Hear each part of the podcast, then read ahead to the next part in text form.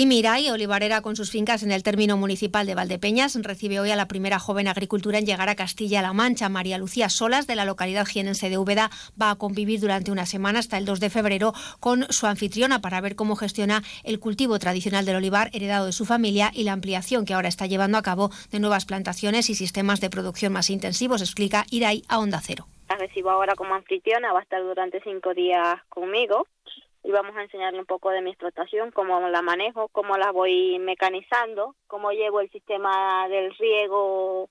instalado y también el tipo de plantación que tengo aquí en el campo. El año pasado lo hice con dos jóvenes, la verdad es que me gustó muchísimo, no no no solamente porque yo enseño, sino que ellos también vienen a enseñarme a mí, porque me enseñan cómo tiene su plantación, cultivo, qué es lo que quieren desarrollar y si yo les puedo ayudar en esa parte, así que es un intercambio muy positivo para ambas partes, la verdad. Este aprendizaje en el campo se completa con una visita técnica a la cooperativa olivarera de Valdepeñas, Colival, referente en el sector oleícola y de la que Irai es rectora. Soy muy cooperativista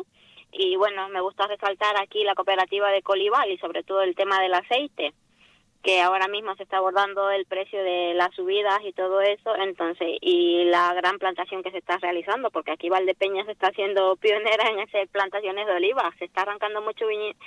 mucho viñedo y se está poniendo olivares, así que el aceite se está dando a resaltar. Este es uno de los cuatro programas formativos preparados por cooperativas agroalimentarias de Castilla-La Mancha marcadas en el programa Cultiva, una iniciativa financiada y desarrollada por el Ministerio de Agricultura, Pesca y Alimentación. El presidente